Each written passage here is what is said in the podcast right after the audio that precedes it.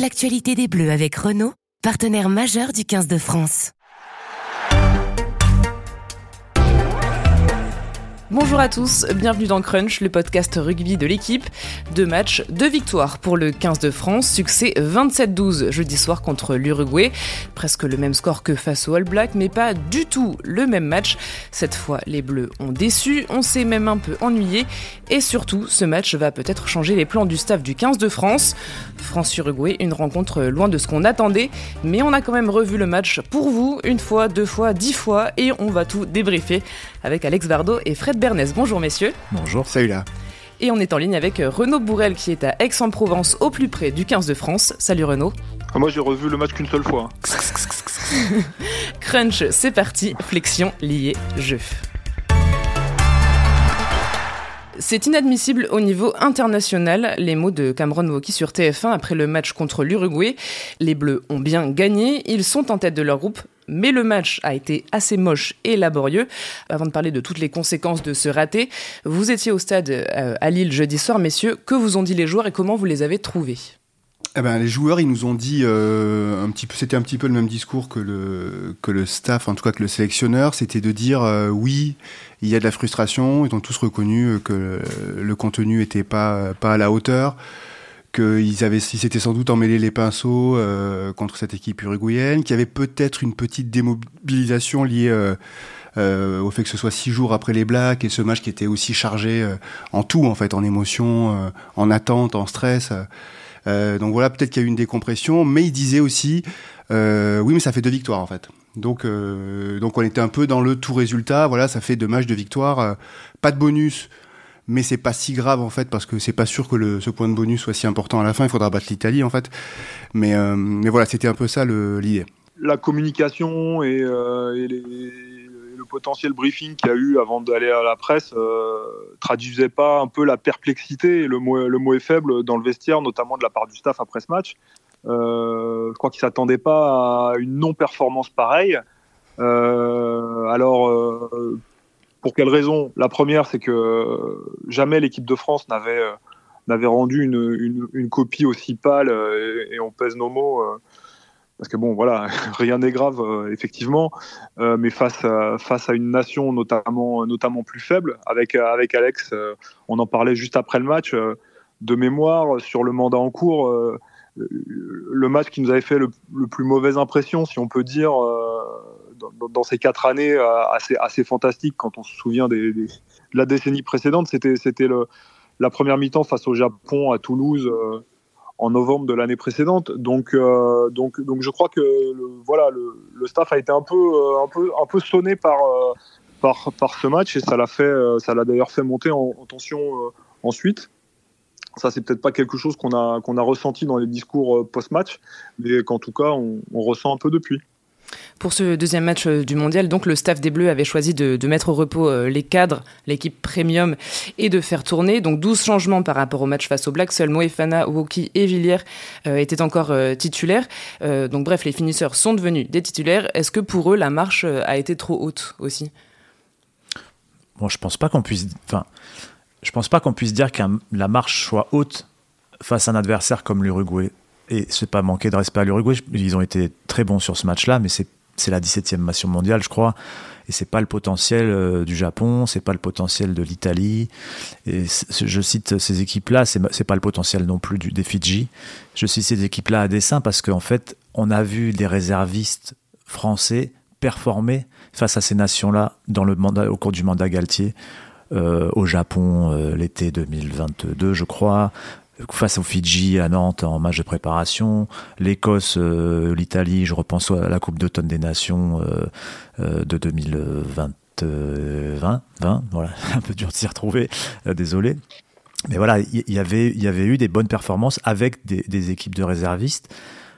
À chaque fois, par contre, on voyait une équipe lors de ces matchs-là qui était guidée par un plan, on va dire, qui avait, il y avait une trame, il y avait quelque chose, il y avait stratégiquement, il y avait, une idée, et d'ailleurs qui était la plupart du temps une idée assez simple, celle du jeu de dépossession, qui avait très bien fonctionné, qui avait été parfois un peu Je me rappelle notamment du match contre l'Italie dans ce stade de France vide. Il y avait un nombre de coups de pied colossal, mais ça avait fait une victoire, ça avait fait 30 points, et c'est de Gabin-Villiers, etc. Là, on a senti que les joueurs étaient un peu perdus ou se sont perdus dans la stratégie, que peut-être encouragés par leur premier essai, ils sont un peu laissés aller à quelques facilités ou à quelques erreurs, quelques sautes de déconcentration, sautes de, concentration. Bref, en tout cas, euh, le, contenu n'est pas bon et c'est pas une question de ni de niveau intrinsèque euh, ni de c'est qu'à un moment, bah, dans l'approche de ce match, la conduite de ce match, il y a quelque chose qui s'est pas bien passé. Mais aussi, il faut dire que globalement, on sent que cette équipe de France, depuis cet été, peut-être même depuis un peu, un peu, un peu depuis le tournoi, elle est moins performante. Il y, a quelque chose qui, s'enclenche moins bien que lors de l'année 2022 ou que lors de, de, l'automne 2021 avec la victoire face au Black. ça s'inscrit dans une continuité, c'est ça que je veux dire. Dans quel secteur euh, ces bleus-là euh, vous ont euh, déçus ou ont été défaillants? Bah, un peu tout, moi je trouve, mais la, défense face à une équipe comme l'Uruguay, se faire transpercer aussi souvent, c'est inquiétant quand on sait ce qui attend notamment les Français en quart de finale. Même si euh, encore bon ils avaient réussi à contenir quand même les Blacks mais déjà contre les Blacks il y avait eu quelques voies d'eau.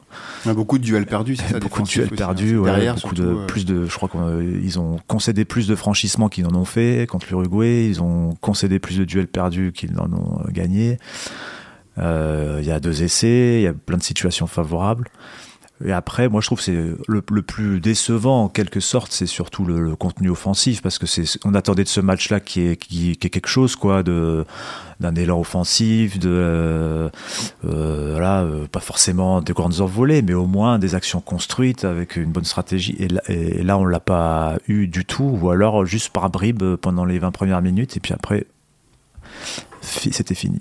On sent que le staff l'a relevé aussi parce que hier, donc Laurent Labitte, qui est l'entraîneur de l'attaque, est venu en conférence de presse à, à Rueil.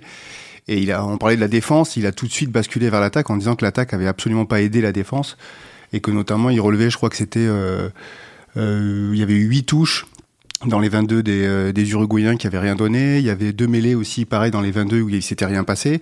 Je pense quand même que le premier essai, ça c'est une mêlée dans les 22, donc là, c'est, il y a eu essai, ça a marché en, en une seule passe.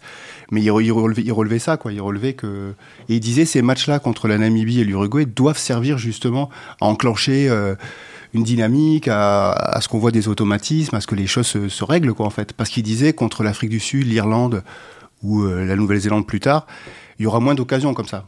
Donc il faut, il faut qu'on soit sharp, qu'on soit très précis sur ces, sur ces choses-là, et donc qu'on soit, qu'on les ait bien travaillées avant. Et là, je pense qu'ils n'ont pas du tout eu ça. Contre l'Uruguay, donc c'était des joueurs euh, qui étaient titulaires, qui avaient aussi besoin de, de prouver qu'ils peut-être ils pouvaient gagner, euh, gratter du temps pour euh, la suite de la compétition. Est-ce que c'est possible aussi que ces joueurs-là aient voulu trop se montrer individuellement et que ça ait nuit au collectif? C'est, ce qui est marrant, c'est que c'est l'analyse de Thierry Dussautoir à chaud dans sa chronique euh, publiée euh, le lendemain, de, donc le vendredi après euh, France-Uruguay. Et puis c'était aussi l'analyse de Yannick Bru dans le salon tactique. Dans le, dans, le ah, quoi? Dans le quoi, Alexandre, pardon? Le salon tactique. Le salon tactique. sur Twitch et sur l'équipe.fr. Voilà. Et, euh, et, je pense même pas que Yannick d'ailleurs avait lu le, la, chronique de Thierry Dussautoir, mais en tout cas, il a, lui, il a parlé de gourmandise. C'est-à-dire de ce petit geste en plus qu'on tente. Euh, alors ça peut être il lui disait pas forcément pour briller, mais voilà. En tout cas, on sort un peu du cadre collectif. Et euh, voilà, moi, je l'avais pas perçu comme ça au stade. Mais euh, le fait que deux mecs euh, qui ont connu ce niveau-là et avec euh, leur intelligence euh, relèvent ça, c'est qu'il doit y avoir un fond de, un fond de vérité. Peut-être qu'ils ont connu aussi ce type de match-là et ils savent ce que ça peut générer dans mm. les équipes. On a, mais c'est vrai qu'on a vu des gestes après coup ayant lu ça euh, de Thierry Dussautoir et entendu ça dans le salon tactique euh, avec Alexandre Bardot, je sais pas si et Jean-François Paturo, euh, par Yannick Bru. C'est vrai qu'effectivement après m'est revenu en tête des ouais, une ou deux actions comme ça et où, effectivement il y a des joueurs qui tentent un petit coup de pied alors qu'il y a un surnombre évident euh, sur le côté. Est-ce que c'est pas voilà pour essayer de, de, faire la différence trop vite euh, Oui, il y a peut-être il y a eu peut-être un petit peu de ça. Mais on a senti aussi des joueurs un peu désorientés dans le salon tactique, l'autre jour, on disait le cul entre deux chaises. Mais j'ai un exemple, je l'ai montré à Fred d'ailleurs en revoyant le match. à un moment, il y a une mêlée dans les 30 mètres euh, namibiens, euh, pardon. je, saute, déjà un match. L'arbitre indique un avantage aux Français. Donc c'est un ballon bonus, un ballon qui s'attaque et sur lequel on peut prendre des risques parce qu'on sait qu'on reviendra à la mêlée, enfin on reviendra à la pénalité. Et est-ce qu'il l'a vu, est-ce qu'il l'a pas vu, je sais pas, mais Maxime Lecube, dans derrière cette mêlée, il part petit côté et il tape un, petit coup de pied, à suivre en, dans, dans le, en touche. Donc euh, le ballon bonus, il est perdu, alors on revient à la pénalité, mais et je trouve c'est voilà, c'est un peu symptomatique d'une équipe qui n'a pas trouvé son chemin, quoi. Il y avait aussi donc trois joueurs qui, euh, qui ont été euh, reconduits euh, Cameron Woki, Yoram Moefana et Gabin Villiers, peut-être parce qu'ils avaient des choses à prouver après leur match contre les Blacks. Il y a un joueur pour qui ça a été encore compliqué, c'est Gabin Villiers. pourquoi c'est si compliqué pour lui, cette Coupe du Monde pour l'instant? Renaud, tu veux parler? Parce que tu es un auditeur libre depuis tout à l'heure. Notre ami provençal peut-être veut prendre la parole. C'est très loin Aix-en-Provence je bois, je bois vos paroles et surtout je, note qu'il faut que j'aille regarder le salon tactique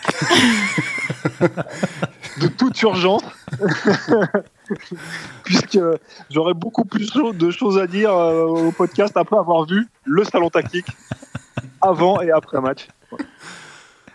Euh, euh, on parle, Gabin bah, moi je voulais juste revenir hein, sur, euh, brièvement sur. Je, trouvais hyper intéressant ce qu'avait dit, ce qu'avait dit Laurent Labitte en débriefing à propos, à propos du, match. Et il y, avait malgré tout un petit paradoxe à dire qu'il faut utiliser ces matchs-là justement pour répéter, répéter ses gammes, pour mettre en place son jeu, mais le faire avec une équipe qui jouera pas sur les matchs, sur les matchs qui comptent. Ouais, est-ce que c'est pas expliquer ce qui va arriver justement contre la Namibie en fait plutôt? C'est ce que je me suis dit aussi. J'étais d'accord avec toi.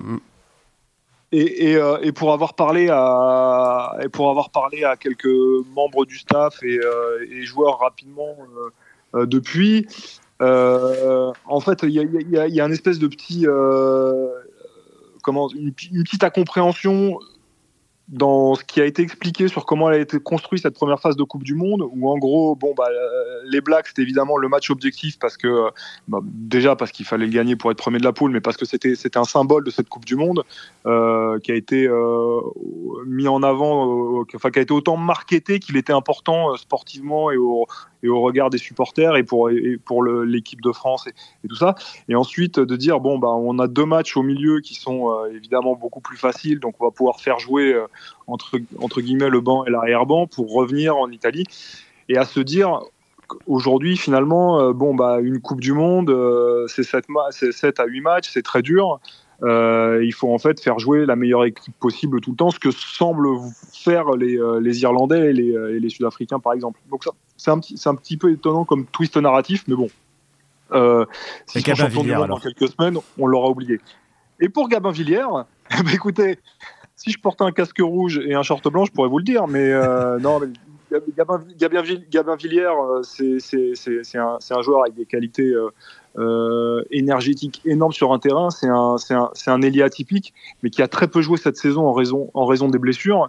Euh, et qui donc aujourd'hui se retrouve euh, propulsé euh, dans, dans, une Coupe du Monde avec dans, dans, dans, l'esprit de dans l'esprit de tout le monde les performances qu'il faisait quand il a enchaîné tous ses matchs les saisons les saisons précédentes. Et là il faut peut-être qu'il se remette un peu un peu dans le bain.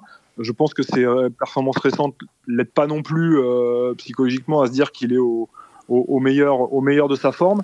Mais je, je crois que c'est un, un, joueur avec un tel, euh, un tel mental, euh, c'est vraiment c'est assez époustouflant euh, à ce niveau-là, que, que, je pense que c'est quelqu'un qui va, qui va monter en puissance. Est-ce qu'ils lui donneront l'occasion de, de, de, le prouver? Ça, on verra sur les, sur les prochains matchs.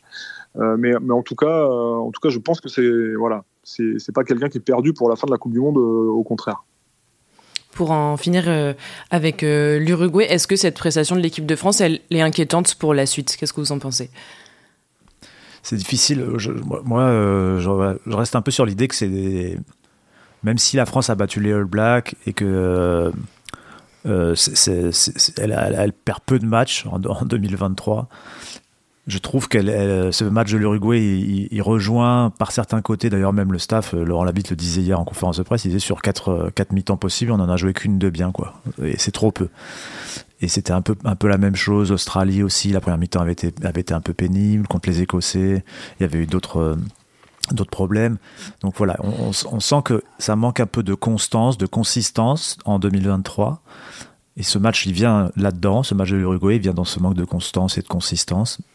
Donc, euh, je ne sais pas s'il faut s'en inquiéter, mais ce qui est sûr, c'est que va, a priori, il y a un quart de finale où il va falloir monter d'un cran.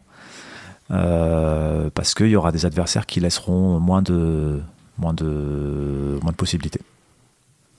Et une des conséquences euh, de ce match, du coup, c'est que euh, Renault a commencé à en parler, c'est que l'équipe type va euh, probablement être ouais, les reproches là. Hein. relancée contre la Namibie. Et c'était pas vraiment le, le, plan de base. En tout cas, c'est pas ce qu'on avait cru comprendre. Fred, est-ce que tu peux nous expliquer ce qui s'est passé ces derniers jours et ce que le staff a dit ou a sous-entendu? Bah, L'idée de départ tel qu'on l'avait compris, c'était de, justement de, de, de, séquencer la Coupe du Monde avec ce match d'ouverture qui était énorme, qui était très important et les joueurs le cachaient pas en fait. Euh, moi je me rappelle euh, d'Antoine Dupont disant il faut absolument réussir ce match-là pour envoyer un message, pour nous lancer et tout ça. Et ensuite l'idée c'était sur les deux matchs euh, contre les équipes les plus faibles, donc l'Uruguay et la Namibie, de faire des équipes, des équipes très mixtes, voilà avec soit les coiffeurs, appelez-les comme vous voulez, et revenir à une sorte de deuxième pic de forme et celui-là qui devrait être plus long contre l'Italie, puis quart de finale, demi. Sauf que euh, ne pas faire jouer des joueurs qui ont joué euh, contre la Nouvelle-Zélande euh, le 8 septembre jusqu'au 6 octobre, le match contre l'Italie, c'est ouais, un mois. C'est un peu compliqué. C'est un peu compliqué. Alors physiologiquement, j'avoue que j'ai pas les j'ai pas les, les, connaissances pour ça, mais mais moi je me dis surtout psychologiquement, c'est je pense que ça doit être difficile de pas de pas de pas être dans la Coupe du Monde en fait, de pas jouer, de voir que il y a quand même des petites choses à qui vont pas travailler où on pourrait s'améliorer et de pas aller sur le terrain. En fait, je pense qu'il y a aussi, euh, il y a aussi besoin à un moment donné de fermer, euh, de fermer le groupe. Après, moi, ce que je sais pas, et c'est une question que je me pose, je me dis, est-ce que le fait d'avoir vu l'Irlande aussi, parce que hier, par exemple, Laurent Labitte a, parlé deux, trois fois de lui-même de l'Irlande en disant, ils ont été impressionnants, euh, c'est extraordinaire ce qu'ils ont fait contre la Roumanie. Bon, bon, ça passe, mais contre les Tonga, il était assez impressionné. Et les Irlandais, eux, ont une technique, une poule très différente, ça c'est vrai, mais ils ont une stratégie euh, euh, d'effectifs qui est très différente en fait. C'est-à-dire que dès la Roumanie, ils avaient mis une équipe euh, quasiment complète. Alors voilà, et contre et contre les Tonga, c'est là c'est quasiment l'équipe type de A à Z. Ce qui peut se payer aussi dans un mois. Ce qui peut se payer. Alors après, moi j'avais une autre, mais je suis pas sûr de moi. Mais est-ce que s'ils battent les Sud-Africains le week-end prochain, est-ce qu'ils peuvent pas mettre une équipe mixte contre l'Écosse, sachant que eux ils sont qualifiés et arriver plus frais pour le quart de finale? Je sais pas si c'est, euh, mais ils sont peut-être partis pour jouer avec cette équipe-là, euh, avec 20 joueurs, voilà, hyper fermés euh, jusqu'au bout. Je sais pas, mais j'ai l'impression que peut-être ça les a fait réfléchir de voir ce que faisaient d'autres équipes. Donc le staff du 15 de France aurait un peu fait évoluer sa stratégie. Est-ce que c'est aussi ben, un peu avoué qu'on s'est peut-être trompé à la base sur le plan? Bah, Forcément un peu. Forcément un peu, mais après, il y, y, a le plan idéal et puis il y a ce qui se passe. Et je pense que le match de l'Uruguay, euh, il espérait euh, plus euh, plus plus plus propre quoi et, et, de voir que ben voilà, peut-être qu'il y a aussi le fait que l'élan collectif pour l'instant n'est pas le même que celui du tournoi 2022. Ça fait qu'ils ont envie que ils ont envie que leur meilleure équipe performe, retrouve ses repères, retrouve une dynamique. Euh, et avant avant l'énorme quart de finale qui arrive. Moi, je pense, voilà, je me disais de toute façon, que l'équipe premium elle pouvait arriver au match de l'Italie sans avoir beaucoup de matchs dans les jambes, enfin après, après un mois de repos quoi. Puisque finalement, si on prend le tournoi 2021, non, le tournoi 2022, pardon, le tournoi 2023, à chaque fois l'équipe de France a attaqué face à l'équipe d'Italie après deux ou trois mois sans, sans avoir joué ensemble. Euh, donc je, je, pensais que c'était abordable. Maintenant, il y, a, effectivement la question d'être, euh, au-delà de même du gagner de match de l'Italie, il y a la question d'arriver de, avec le maximum de confiance et de repères sur le match suivant qui sera le quart de finale qui est le, le, carrefour, on va dire, euh, énorme au milieu de la Coupe du Monde de, l'équipe de France.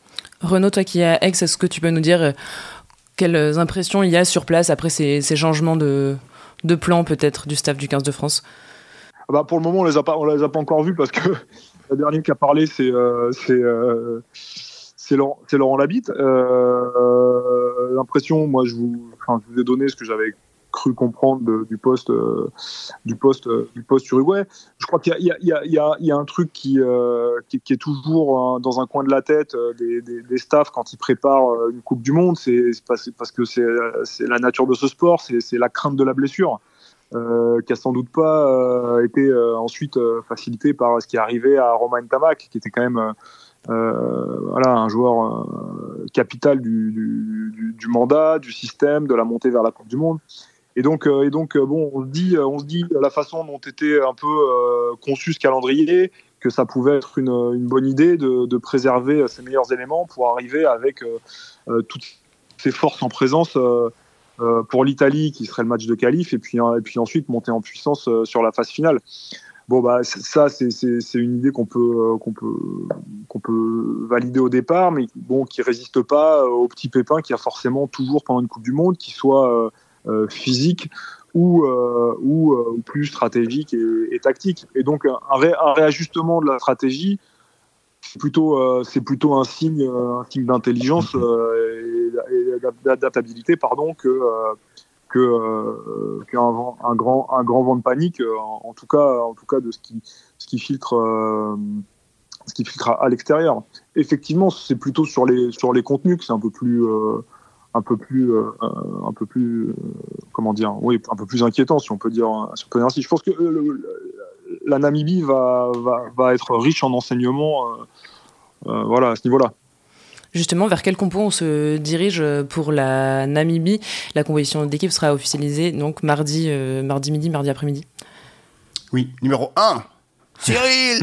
Euh, ben, Pilier gauche, il y a une petite incertitude, on ne sait pas, parce qu'à l'entraînement euh, dimanche, ils se sont relayés entre Cyril Bay, donc qui revient d'une blessure à un mollet qui n'a pas joué depuis le match contre l'Écosse le 12 août, et Reda Wardi. Ensuite, on devrait avoir l'équipe, euh, donc Movaca évidemment, puisque Julien Marchand n'est pas encore euh, n'est pas encore apte, Antonio, Woki, Flamand. Euh, en troisième ligne, donc repartir avec Jelonche, donc une semaine après son retour, après sa grosse blessure au genou. normalement, François Cross devrait pas peut-être se reposer. Lui, pour le coup, il devrait se reposer parce qu'il a enchaîné quatre matchs à la suite. repartir avec Olivon, repartir repartir avec Aldrit, Dupont, Jalibert, euh, aile gauche, donc du coup Bielbiaré, à la place de Villiers, au centre le retour de Danti avec Ficou, à l'aile droite Penaud et derrière Ramos. Est-ce que euh, la titularisation euh, éventuelle de Louis Bielbiaré, c'est une surprise? Qu'est-ce que vous pensez de ce joueur? Ben, Ce qu'a dit hier Laurent Labitte, c'était, c'était assez intéressant. Je pense qu'il le considère suffisamment euh, doué et intéressant. Et, il aura beaucoup plu, je pense. Enfin, en tout cas, suffisamment pour pouvoir se dire, euh, il n'a pas eu de chance contre le, de jouer ce match-là contre l'Uruguay. Il n'a pas été servi. C'était pas ce qu'on avait pensé pour lui et tout ça. Donc, ils sont, ils décident de lui donner une chance d'avoir un match un peu plus ouvert où il pourra, ils espèrent s'exprimer un petit peu plus. Donc, je pense que ça, c'est déjà, euh, c'est déjà un signe de, de, de, enfin, comment il considère ce joueur-là. Après, je sais pas, moi, moi je sais pas si sur des matchs très serrés, euh, tendus, un quart de finale, une mm. demi-finale, est-ce que le profil de Gabin Villiers, avec tout ce qu'on a vu de lui euh, sur des matchs difficiles, tendus, euh, d'aller gratter un ballon, d'aller faire trois efforts de deux contre-efforts en, 10 secondes, ça peut pas être quelque chose qu'ils vont avoir besoin et donc voilà, je sais pas, je sais pas quel, est, quel va être le destin de Louis Bielbiaré, mais mais j'enterre pas du tout Gabin Villiers, ça c'est sûr. Renaud, est-ce que tu vas avoir le mot de la fin sur Louis Bielbiaré je veux toujours avoir le mot de la fin. oui, d'ailleurs, je voulais t'en parler. souvent. non, mais souvent, souvent en Coupe du Monde, il y a un joueur, euh, il y a un joueur surprise, et c'est vrai que Louis Bielbarré, il est, euh, il est extrêmement étonnant. Il a, il avait, il avait un peu ébloui tout le monde pour sa première, euh, sa première sélection à, à, Murrayfield, un, peu comme euh, euh, le trois quarts centre, voilà, qui, qui, lui malheureusement pour lui a pas, a pas été retenu par, par un, par un culot qui était vraiment à propos, quoi. C'est-à-dire, il avait, il n'avait pas surjoué, il n'avait pas non plus été timide. Enfin, c'était assez, assez étonnant. Ça fait un peu cliché de parler de sa maturité, mais c'est vrai que c'était ça. Et, et aujourd'hui, effectivement, il peut, profiter euh, des doutes que, que Gabin Villière a, que le staff euh, aujourd'hui a peut-être un petit peu vis-à-vis de, vis-à-vis de lui, et, euh, éventuellement commencer à, se tailler, à se tailler une place de, titulaire. Voilà, ce serait pas une première dans l'histoire des coupes du monde, surtout dans surtout surtout dans, l'histoire des, équipes de France, euh, sachant qu'on est sur un poste voilà qui peut être décisif parce que c'est deux joueurs qui sont appelés à marquer à marquer des essais, à marquer des points mais on n'est pas sur un, poste clé dans l'organisation et dans la gestion du jeu. Donc, euh, donc euh, j'enterre pas Gabin Villiers du tout non plus. Euh, parce que je pense que c'est un, un, mec qui lâche rien, mais par contre, effectivement, si, si Louis Bielbarré flambe, il peut, il peut se tailler une place au soleil. Merci messieurs pour ce podcast. Merci à Antoine Bourlon pour la technique et l'édition. Le prochain podcast ce sera sur la Namibie, sélection euh, assez mystérieuse qu'on va décrypter pour vous. En attendant, retrouvez-nous sur l'équipe.fr dans le journal L'équipe et sur Twitch et bien sûr sur toutes les plateformes des podcasts. Abonnez-vous à Crunch. Salut.